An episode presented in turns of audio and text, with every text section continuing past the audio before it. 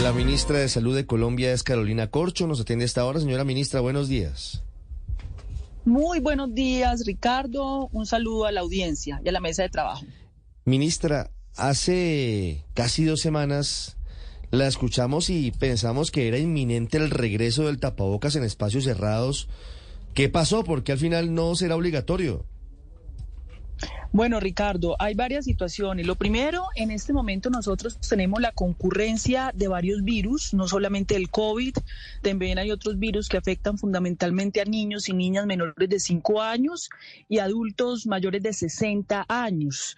Eh, evidentemente tenemos una presión sobre los servicios hospitalarios, pero esta presión no es similar a la que tuvimos en años anteriores. En ese sentido, no es que el, el tapaboca no sea obligatorio Ojo, y en este sentido hay que mandar una señal y un mensaje muy claro a la ciudadanía. El ministerio no ha levantado las medidas de obligatoriedad de uso de tapabocas, que es obligatorio en los siguientes escenarios, en transporte público, en los aviones, en clínicas, hospitales, servicios médicos, en centros geriátricos y en personas que tengan sintomatología respiratoria o que tengan un diagnóstico de COVID, donde recomendamos que se aíslen lo que estamos planteando ahora es que recomendamos el uso de tapabocas en sitios aglomerados, cerrados o abiertos como recomendación, pero la obligatoriedad se mantiene en los lugares previamente señalados. Sumado a este aumento de casos de COVID, también estamos llamando a la vacunación, porque estamos encontrando que en mayores de 60 años, las mortalidades por COVID siguen presentándose en mayores de 60 años con esquemas incompletos o sin refuerzos de vacunas. Es decir, las vacunas sí protegen de la enfermedad y de la muerte. Claro. Ministra, de acuerdo, eh, en esos puntos en los que usted menciona, pues ha sido obligatorio el uso de tapabocas. Sin embargo, mm, pensamos que iba a ampliarse a otros espacios cerrados. Al final, los expertos, ¿qué consideran? Que no es necesario, que no estamos, le entiendo, en una situación crítica en los servicios eh, de urgencia ni en cuidados intensivos en los hospitales. Está aumentando las hospitalizaciones, está aumentando los ingresos en UCI, pero todavía tenemos disponibilidad. Sí tenemos un aumento de casos de COVID en Colombia y en el mundo, pero no es similar en años anteriores. Lo que nosotros queremos es que la ciudadanía asuma conciencia, sin medidas policivas que ya tienen agotados a los ciudadanos del país, de que todavía está el riesgo, la pandemia no se ha acabado por eso mantuvimos la obligatoriedad en estos sitios y la recomendación en los demás sitios. Nosotros estaremos evaluando semana a semana, pero el mensaje que hay que mandar es en Colombia se bajó la percepción del riesgo sobre el COVID y por esa vía se disminuyó la vacunación. Tenemos habilitados en este momento aproximadamente 4.000 puntos de vacunación en todo el país. Tenemos suficientes dosis y tenemos un rezago importante en la vacunación. El llamado es a que por favor nos vacunemos porque la vacuna sí protege contra la muerte por COVID. Ministra, ¿quiere decir esto que a futuro no se descartaría si siguen aumentando las cifras de personas hospitalizadas o en mm, centros médicos o en UCIs por cuenta del COVID, se tenga que regresar a medidas un poquito más duras en materia de tapabocas? Nosotros vamos a seguir evaluando semanalmente, pero lo que estábamos viendo en las últimas semanas es que ni siquiera los sitios donde es obligatorio el tapabocas se está utilizando de manera obligatoria como en los lugares de transporte. Por eso estamos volviendo a hacer un llamado a tomar estas medidas obligatorias.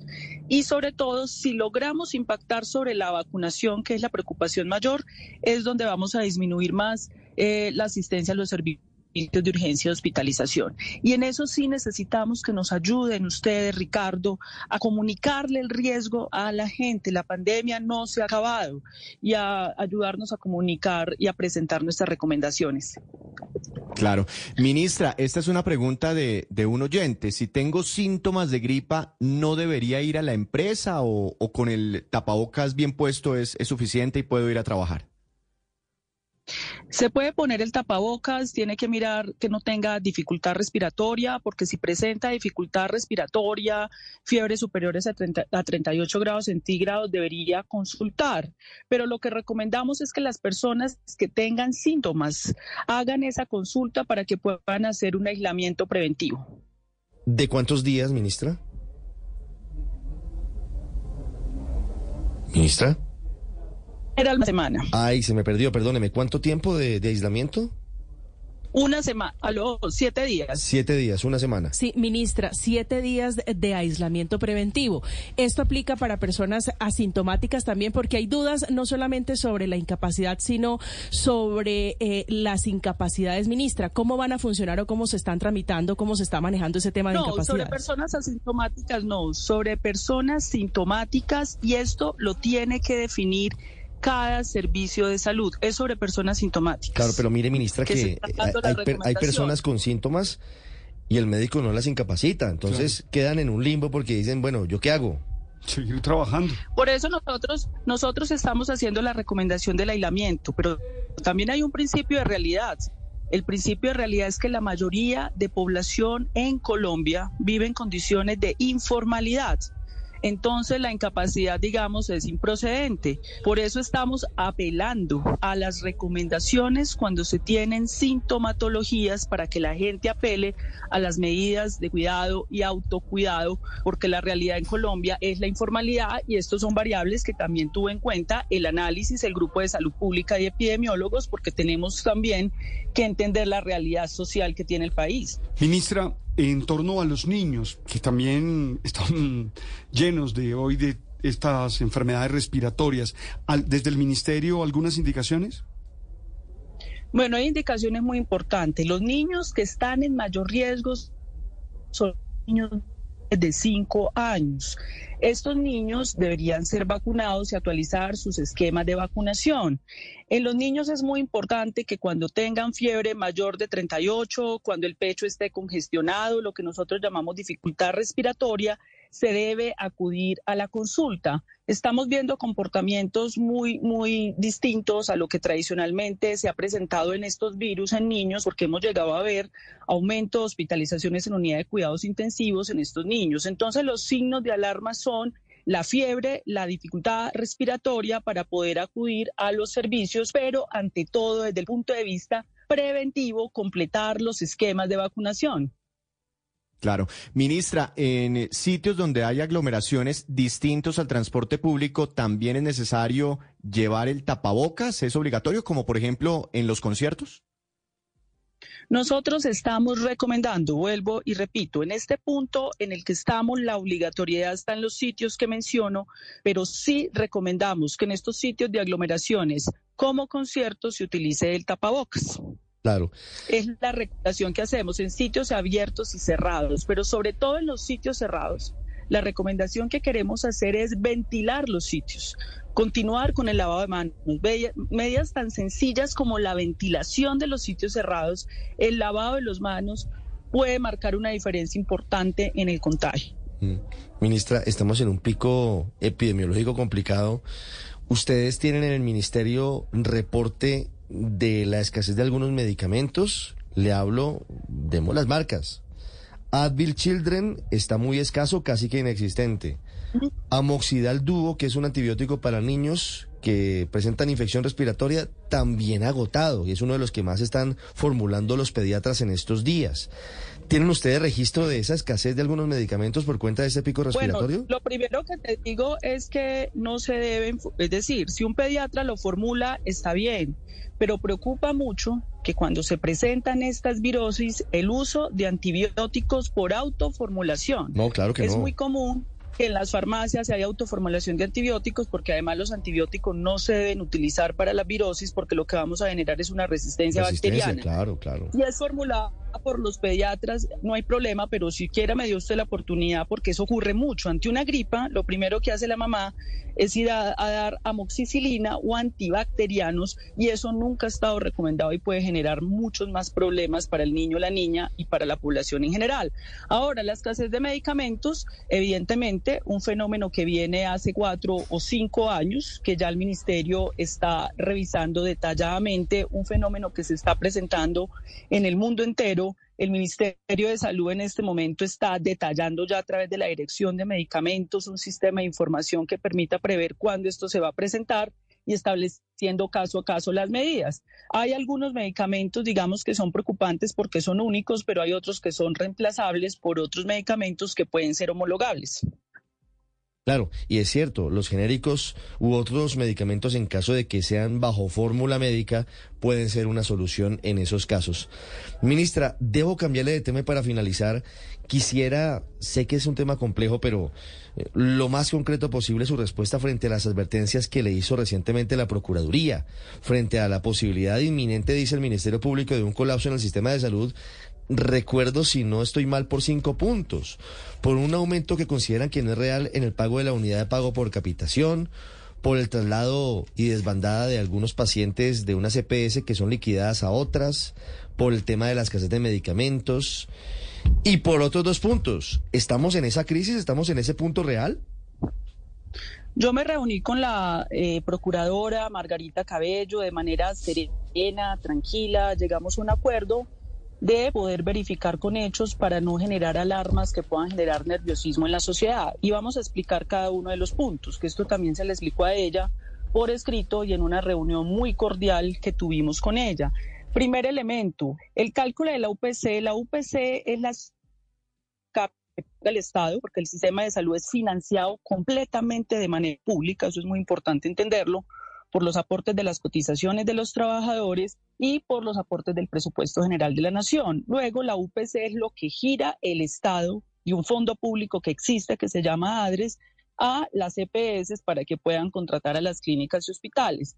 Ese es un cálculo que se hace los tres últimos meses del año. Luego, el último cálculo y reconocimiento de esa UPC se hizo en el gobierno del presidente Iván Duque y generalmente es una resolución que sale los 31 de diciembre. Luego lo que eh, acusa a la procuradora es un asunto efecto de decisiones tomadas por el anterior gobierno. Ahora bien, este gobierno no ha modificado reglas de juego para la toma de esa decisión. Esa decisión se toma en una comisión conformada por el Ministerio de Hacienda, el Ministerio de Salud y la Dirección de Planeación Nacional con el Instituto de Evaluación de Tecnología en salud. Para hacer este cálculo se tiene en cuenta los autorreportes de las EPS, que nosotros creeríamos que eso habría que auditarlo a futuro, y por esos autorreportes de las EPS de frecuencia de uso de tratamientos y procedimientos se hace el cálculo. Con base a los propios reportes de las EPS, que insisto, a nuestro juicio deberían ser auditables en, el próximo tiempo, se hizo un cálculo que supera inclusive la proyección que había hecho el presidente Iván Duque que proyectó un aumento del 14% en el régimen contributivo. A nosotros nos dio el 16% y con eso se garantiza la suficiencia, repito, por encima de las proyecciones de financiación del presidente Duque. Eso eh, está en proceso de salir en un acto administrativo del Ministerio de Salud que sale los tres últimos meses. Eso se le explicó a la, a, la, a la, procuradora porque de pronto ya no tenía esa información y no lo comprendía que esto es una decisión del último trimestre. El segundo elemento sobre la financiación del sistema de salud, el Congreso de la República votó el presupuesto general de la Nación. En ese presupuesto, claramente, el sector salud es uno de los sectores mejor financiados. El aumento fue de aproximadamente 41 billones de pesos a más de 50 billones de pesos. Y aún falta una adición presupuestal en febrero que va a presentar el Ministerio de Hacienda para poder dar uso a los recursos de reforma tributaria y ahí van a ingresar recursos a la salud. Sin duda alguna, el presupuesto más alto de la historia en Colombia. Entonces allí no tenemos ninguna dificultad. Respecto a la escasez de medicamentos, le expliqué a la procuradora estos elementos. Es un proceso que va, viene desde hace cinco años, es una situación de carácter mundial.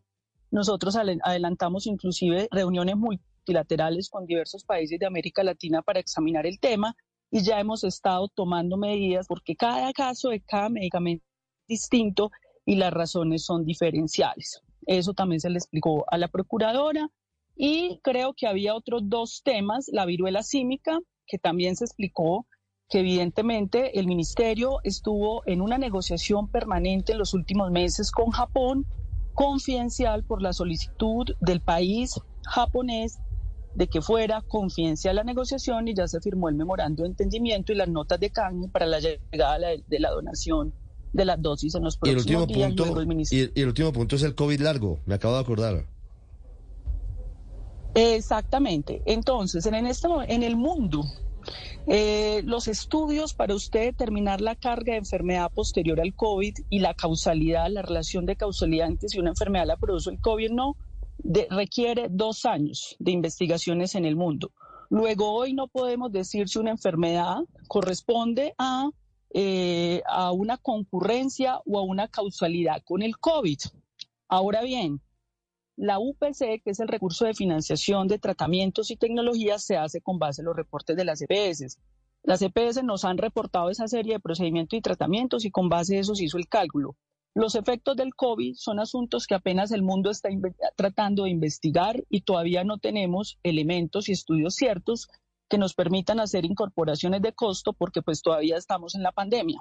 Entonces no podemos hacer un análisis epidemiológico post pandemia cuando aún no ha terminado la pandemia.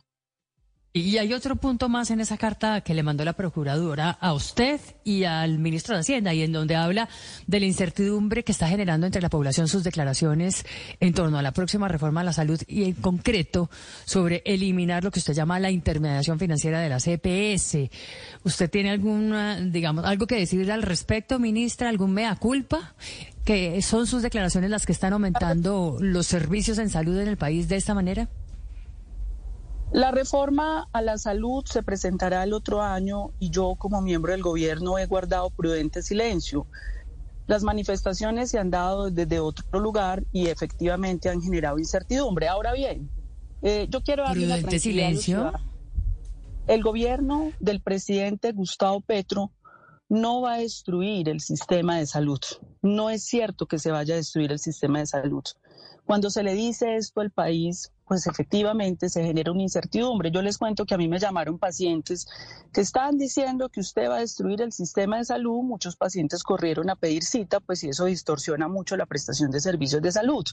El gobierno no va a destruir el sistema de salud. Nosotros vamos a construir sobre lo construido y en el momento en que se haga la reforma se va a acordar una transición. Ningún colombiano va a quedar descubierto de sus tratamientos. El Estado, como lo ha hecho siempre, lo ha hecho hasta hoy, pagará todos sus tratamientos, que hoy los paga todos, continuará el flujo de los recursos, el aseguramiento continuará como hasta el día de hoy con cargo a los recursos del Estado, el presupuesto general de la Nación. Eso tengan la certeza. Las clínicas, los hospitales, los centros de salud donde los atienden los van a seguir atendiendo. La reforma va a ser un proceso que va a tener en cuenta una transición pactada y en ningún momento va a desmejorar las condiciones de salud de los colombianos. Ministra, pero ¿van a desaparecer las EPS en ese modelo? Las EPS en este momento ya hay una realidad. De todas las EPS, solo siete EPS cumplen condiciones financieras para manejar billonarios recursos de los colombianos. ¿Siete de cuántas, ministra? ¿Siete de cuántas en total? Son aproximadamente en este momento 30. Siete de 30, eso es menos de la tercera parte. Sí, pero ya le voy a contar la situación. Entonces, las demás EPS están en riesgo de liquidación. En el momento en que tú las liquides, tienes que trasladar esos ciudadanos a las otras EPS. Entonces, ¿qué pasa? Estas EPS dicen, si nos trasladan esos ciudadanos, nos quebramos. Luego, ellos mismos están diciendo, el sistema no es viable porque usted tiene dos opciones. Una opción es eh, ignorar la eficacia sancionatoria del Estado en tanto el Estado tiene conocimiento, es el Estado, no es el gobierno de Gustavo Petro, de que la mayoría de las EPS no cumplen con los mínimos requisitos de gestión del riesgo en salud, condiciones jurídicas y financieras, no hacer nada, no sancionar, no actuar y dejar a millones de ciudadanos allí. O dos, usted actúa y cuando usted actúa, pues entonces las siete EPS que funcionan medianamente ya nos dicen no es posible, luego ahí es donde tenemos que hacer la reforma y yo creo que en eso ya hay un hecho, un hecho real. Tenemos que hacer la reforma porque el país ya avanzó en muchos elementos. Yo creo que unas ganancias importantes de este sistema que hay que mantener, como el aseguramiento social, el mecanismo de financiación por parte del presupuesto general de la nación, con la concurrencia de las cotizaciones, pero ya hay una intermediación financiera y administrativa que fácticamente, por la fuerza de los hechos, tiene que ser transformada y superada. ¿Y hacia dónde va la transformación? Nosotros le hemos propuesto a las EPS, y esto se ha hecho en público, en privado con ellos, que se transformen en redes de prestación de servicios de salud. Es decir, Hoy el Estado paga el EPS para contratar a la clínica y el hospital. Lo cierto es que las deudas son billonarias de las EPS con la clínica y el hospital. Un sistema de salud necesita proteger los servicios prestadores de salud, que es donde atienden al ciudadano. Nosotros les estamos proponiendo que se conviertan en redes de prestación de servicios de salud. Ellos tienen clínicas y hospitales y que el fondo público que ya existe, que existe desde el gobierno de Juan Manuel Santos, pague directamente a clínicas y hospitales y con eso garanticemos un flujo a la prestación de servicios para que se pueda formalizar, dignificar a trabajadores y trabajadoras de la salud en Colombia que les pagan cada cinco, cada seis meses, porque las deudas de las EPS con clínicas y hospitales son enormes. Entonces creo que un flujo más directo a las clínicas y hospitales facilita que estas situaciones no se presenten. Los ciudadanos no se van a ver para nada afectados porque los ciudadanos son atendidos en las clínicas, hospitales, puestos de salud y el Estado es el pagador, siempre lo ha sido y seguirá pagando sus servicios. es una transición pactada para superar un hecho real. ¿Volveremos a la figura, al modelo del seguro social? Nada tiene que ver esto con el seguro social. Por el contrario, lo que tenemos hoy es la figura del seguro social. El seguro social era una integración vertical. ¿Qué es una integración vertical? Yo tengo los recursos y yo me contrato a mí mismo, a mis propias clínicas y hospitales para atender los pacientes. El seguro social es lo que hay hoy de muchas EPS que tienen integración vertical.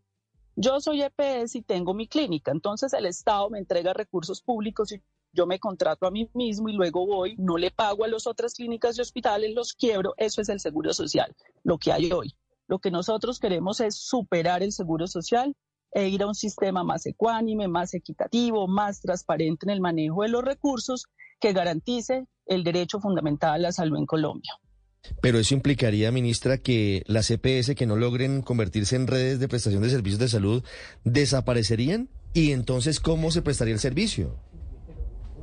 El servicio de salud lo prestan hoy las clínicas y los hospitales. No depende de las EPS.